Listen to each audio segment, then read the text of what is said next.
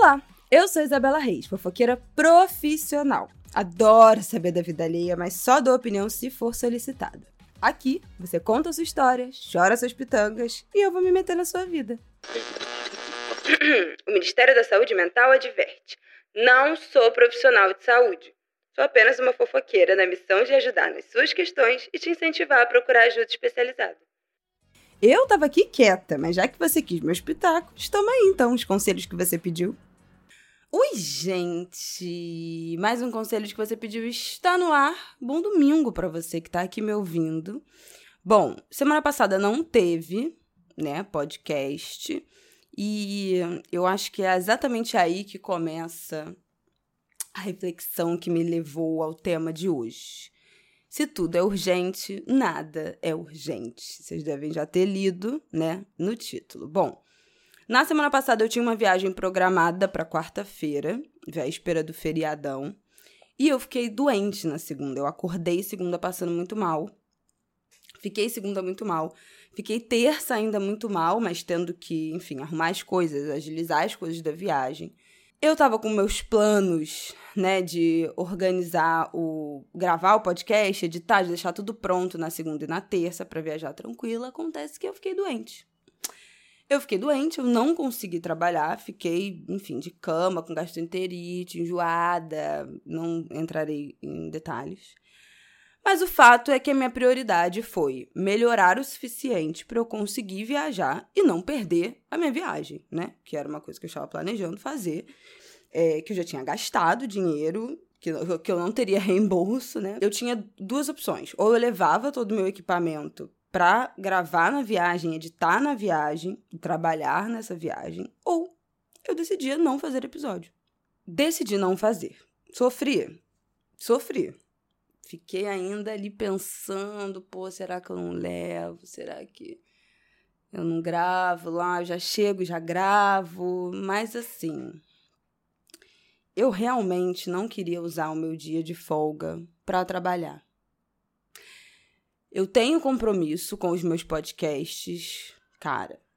Eu acho que em quatro anos quase de ângulo de grilo, pouquíssimo. Não teve nenhuma semana que a gente não tenha entregado um, um episódio. Já aconteceu da gente atrasar um dia. Mas a gente nunca deixou. Em quatro anos, nunca faltou uma semana, assim, simplesmente. Então eu tenho muito compromisso.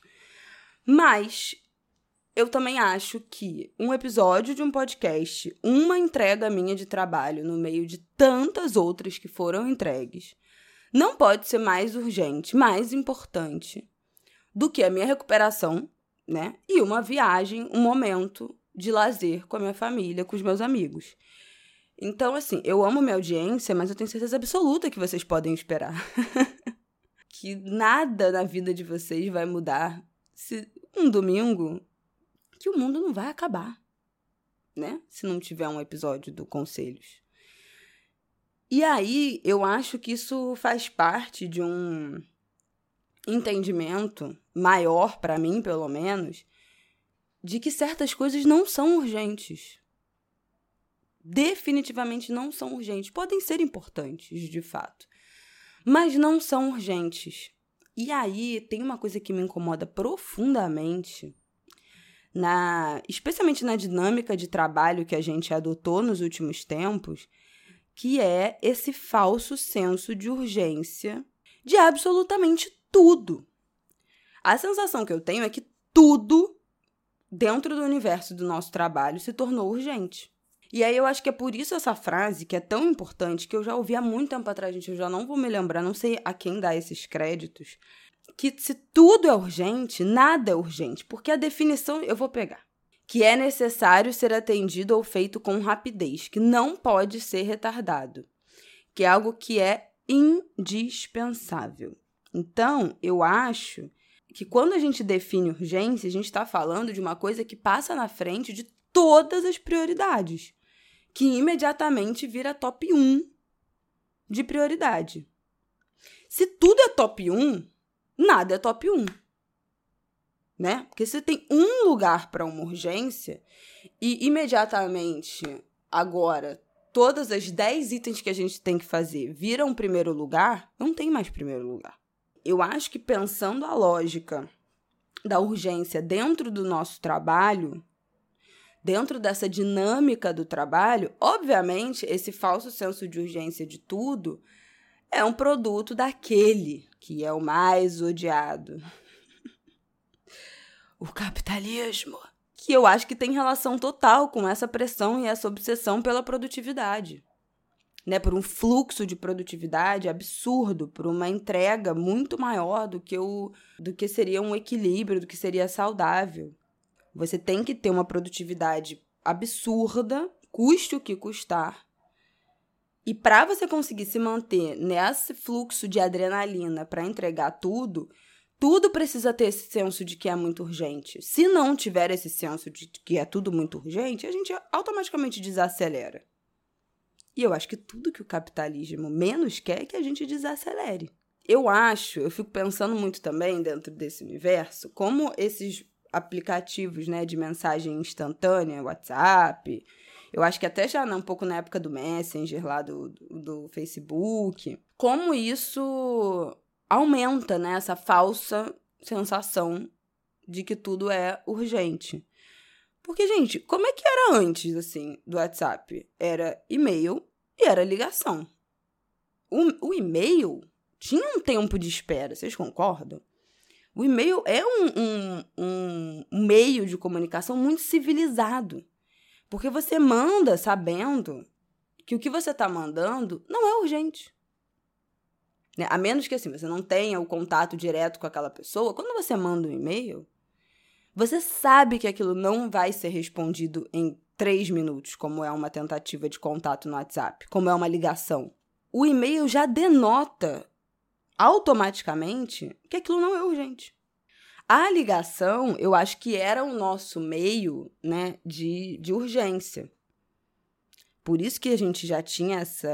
É, depois de um tempo, né, quando a ligação foi caindo em desuso, já era tipo assim, pô, ligou, deu alguma merda. Ligou pro telefone, o telefone fixo, tocou, é uma tragédia que aconteceu, porque, porque traz esse senso né, de, de urgência. E agora, o WhatsApp tem essa função.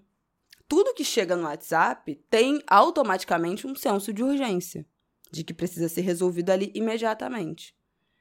Assim como o e-mail traz um senso de não urgência, o WhatsApp traz automaticamente um senso de urgência. E aí, a gente que está muito imerso nessa lógica, que está muito dragado por esse formato de trabalho, não consegue, dentro da nossa cabeça, da nossa organização, priorizar. Ler uma mensagem do WhatsApp e falar: Isso não é tão urgente assim, eu posso fazer isso depois. E lidar com isso com tranquilidade. Na nossa cabeça, tudo tem o mesmo grau de urgência. Então, ou você para tudo que você está fazendo e responde aquilo na hora, atrapalhando completamente o seu fluxo de trabalho, de raciocínio, de tudo ou você não faz naquele momento e fica o tempo todo na, na angústia, na ansiedade, se culpando porque aquilo ali que é tão urgente está te esperando, e às vezes nem é. E aí eu fico com uma dúvida que é: será que antes do WhatsApp as pessoas faziam tudo com mais antecedência? Porque não tinha esse canal de urgência para pressionar alguém em cima da hora. Então, tipo assim, cara, ah, se eu tenho que fazer uma matéria, por exemplo, e preciso entrevistar uma pessoa, eu vou mandar um e-mail, essa pessoa vai me responder talvez de um, demorar um a dois dias para me responder. Depois tenho tempo de, né, de, de conseguir marcar a entrevista, de fazer essa entrevista, de escrever. Então eu preciso começar esse trabalho aí com 10 dias de antecedência. Agora, com o WhatsApp, se eu mando na hora, a pessoa já me responde na hora, eu posso deixar para começar com três dias de antecedência? Isso, isso faz sentido para vocês? Será que agora a gente deixa tudo para a última hora? Porque a gente sabe que qualquer coisa é só importunar no WhatsApp e aí as coisas se resolvem? Você desperta esse senso de urgência no outro e isso se resolve? Será que tudo realmente entrou nesse outro ritmo? A forma como a gente se organiza, se programa para fazer um trabalho ficou diferente, já que agora a gente pode criar um falso senso de urgência e apressar as outras pessoas a agirem dentro do nosso tempo e da nossa demanda? É óbvio que quando você é o responsável, né? Tipo, sei lá, talvez isso, o seu, a sua matéria, a sua campanha publicitária, dentro do seu universo ali, tem aquele senso de urgência. Você está sendo pressionado. Quem recebe essa demanda não pode cair nesse ritmo. Então, vira e mexe, é, eu me vejo bombardeada por uma urgência que é do outro. Desculpa, eu não tenho nada a ver com isso. E aí eu tenho que botar o pé no freio de falar, ó, oh, peraí, entra na fila. Tem mais um monte de coisa antes de você que chegou. Não dá para eu passar todo mundo na frente. Isso, aliás, tem um vídeo da Natália Ponto Cruz que é maravilhoso. Que ela fala que um cara bateu no carro dela e ela só, tipo assim, foi embora. E ela fala assim: Eu tô cheio de problema, tu quer entrar na frente? Entra na fila dos meus outros monte de problema. Não queira furar a fila dos meus problemas, não. Então, assim. Tu vem com um problema novo e ainda quer passar na frente dos outros problemas que eu já, que eu já tô aqui enfileirados para resolver. Eu tô zoando aqui, mas o fato é você reconhecer, saber diferenciar o que é a demanda do outro, o que é a urgência do outro, o que é importante, mas o que não é urgente, é extremamente importante para ter um mínimo de paz na sua rotina, na sua vida. Com os seus problemas pessoais, com as suas demandas pessoais, com as demandas do seu trabalho e com as demandas de todo mundo que te cerca. Que você nunca está imune, né, na verdade, a se a se desesperar com uma demanda do outro, com uma urgência do outro, que não tem nada a ver com você, que você não precisaria atender. Vira e mexe eu caio nessas, tá? Mas é um exercício. Quanto mais você recebe essa demanda e racionaliza, tipo assim, não, peraí, gente. Deixa eu parar aqui. Deixa eu parar aqui. para entender em quanto tempo eu preciso resolver isso. Não precisa ser obrigatoriamente agora, Pode ser daqui a três horas, pode ser daqui a duas horas, pode ser daqui a quatro horas, pode ser amanhã, para eu conseguir remontar meu quebra-cabeça de demandas. Ou reorganizar minha fila. Não vem querer passar na frente da minha fila, não. E aí tem um exercício que eu aprendi há muitos anos atrás, deve ter sido com a Thaís Godinho, do Vida Organizada, que chama Matriz de Gerenciamento, de Gerenciamento do Tempo. Ah, também conhecida como Matriz de Eisenhower. E hoje em dia eu já consigo ter mais clareza para fazer isso, talvez no automático, né? Uma organização mental disso. Mas a primeira vez que eu estive de frente com esse método, eu realmente botei no papel. Então, qual é a parada? Tu pega uma folha, eu tô no vídeo fazendo aqui a folha que é o vivo do vídeo. Você vai dividir essa folha em quatro partes. E aí você pega a folha dividida em quatro e aí você vai elencar os níveis de urgência e importância. Então vai ter um quadradinho que vai ser urgente e importante. Vai ter um quadradinho que é urgente e pouco importante ou não importante. Vai ter um quadradinho que vai falar que não é urgente, mas é importante e outro que não é nem urgente e nem importante. Isso aqui ajuda muito quando você tá naquele momento de caos mental que você fala, gente, eu tenho um trilhão de coisas para fazer, eu não sei por onde eu começo, sabe? Sabe isso? Quando você tá, não sei por onde eu começo. Você faz a lista de tudo que você tem e não sabe por onde começar. E você vai encaixando em cada um desses quadradinhos. Você vai dividindo. E aí, qual é a questão? O que é urgente e importante é o que você precisa fazer agora. Faz. Resolve isso. Esse é o quadradinho que você tem que zerar. O que é urgente, mas não é importante, não é tão importante assim, tão importante pessoalmente para você, não é uma tarefa que só você consiga realizar, é o que você vai delegar. Então, assim, cara, isso é muito urgente, eu preciso resolver muito isso. Mas não precisa ser eu, pode ser outra pessoa. Então, tu liga e fala: amor, marido, filho, cara, passa no mercado e compra arroz, porque a gente precisa para jantar hoje. Isso é pode ser urgente, dentro do, daquele seu dia, aquela coisa que tá atordoando a sua cabeça que você tem que fazer hoje. Mas não precisa ser você. Então, delegue. O que é importante, mas não é urgente, é o que você vai abrir a sua agenda e organizar e colocar e agendar para fazer outro dia. Então, cara, isso é muito importante. Eu preciso resolver essa semana, mas não precisa ser hoje. Agora eu tenho coisas que são mais urgentes. Então, isso é o que você vai organizar, agendar para resolver. O que não é urgente nem importante, tchau, forte abraço. É o que você deleta, elimina, esquece. Não vai resolver, foda-se. Deixa para muito depois, ou então você descobre que isso, na verdade, nem era um bagulho que você tinha que fazer. É um exercício bobo que eu acho importante você fazer no papel quando você tá assim atordoado da cabeça, mas com o tempo você vai conseguindo fazer mentalmente e te ensina a priorizar e a elencar esses graus de urgência para você não enlouquecer. Porque o, o sistema está organizado para enlouquecer a nossa cabeça. Para fazer a gente achar que a gente precisa. que o dia precisa ter 30 horas. Quem nunca ouviu isso? Ah, eu queria que meu dia tivesse 30 horas para eu conseguir resolver tudo. Não deveria. Porque se tudo na sua vida é urgente, você precisa que todos os dias tenham 30 horas para você resolver tudo no mesmo dia, tem alguma coisa errada nessa priorização é, conversas difíceis que ninguém gostaria de ter, mas assim, se você precisa de 15 horas para realizar a sua jornada de trabalho, tem alguma coisa errada com a sua produtividade, com a priorização dos seus, das suas tarefas no seu trabalho. Todo mundo sabe disso, todo mundo que já foi funcionário, que teve chefe, sabe que os chefes encasquetam com umas coisas que, meu Deus, é muito urgente, o mundo vai acabar, tudo vai ruir, e o planeta vai desabar, e o barco vai se perder.